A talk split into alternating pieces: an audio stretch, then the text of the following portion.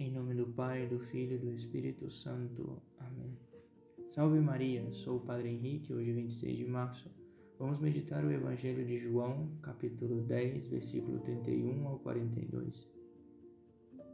No Evangelho de hoje, Jesus pergunta aos judeus que queriam apedrejá-lo: Por qual das obras me quereis apedrejar? Se mostra bem evidente neste Evangelho a incredulidade dos judeus eles não acreditaram que Jesus é o Filho de Deus. Mas Jesus ensina, exorta os judeus que acreditem nele, pelo menos pelas obras que realiza. Se não faço as obras do meu Pai, não acrediteis em mim.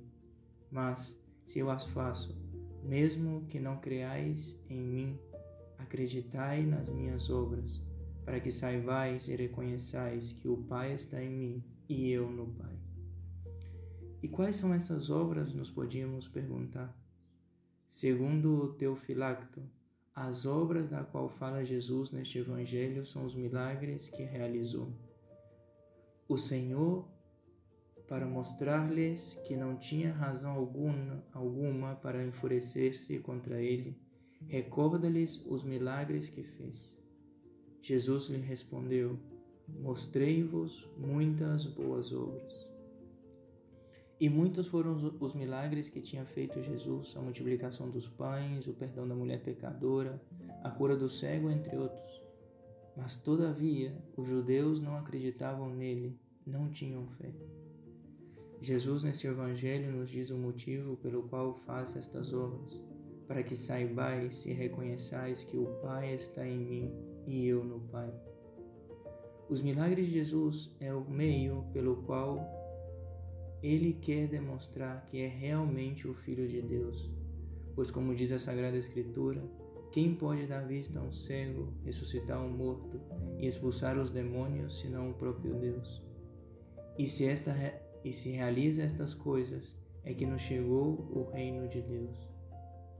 Jesus continuamente mostra suas obras em nossas vidas, diariamente nos concede a oportunidade de crer mais firmemente nele Devemos aprender a olhar o nosso entorno com olhos sobrenaturais, seja os acontecimentos bons, seja os acontecimentos maus, pois, como afirma São Paulo aos Romanos, sabemos que todas as coisas concorrem para o bem daqueles que amam a Deus.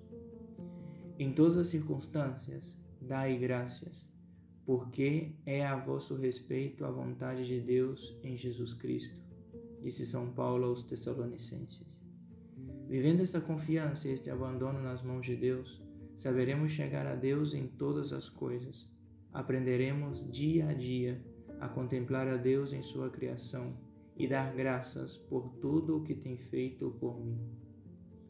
Nos encomendamos a Nossa Senhora, a Virgem de Aparecida, encomendando a ela toda a nossa vida e que ela nos ensine cada dia a olhar com olhos sobrenaturais os acontecimentos de nossa vida.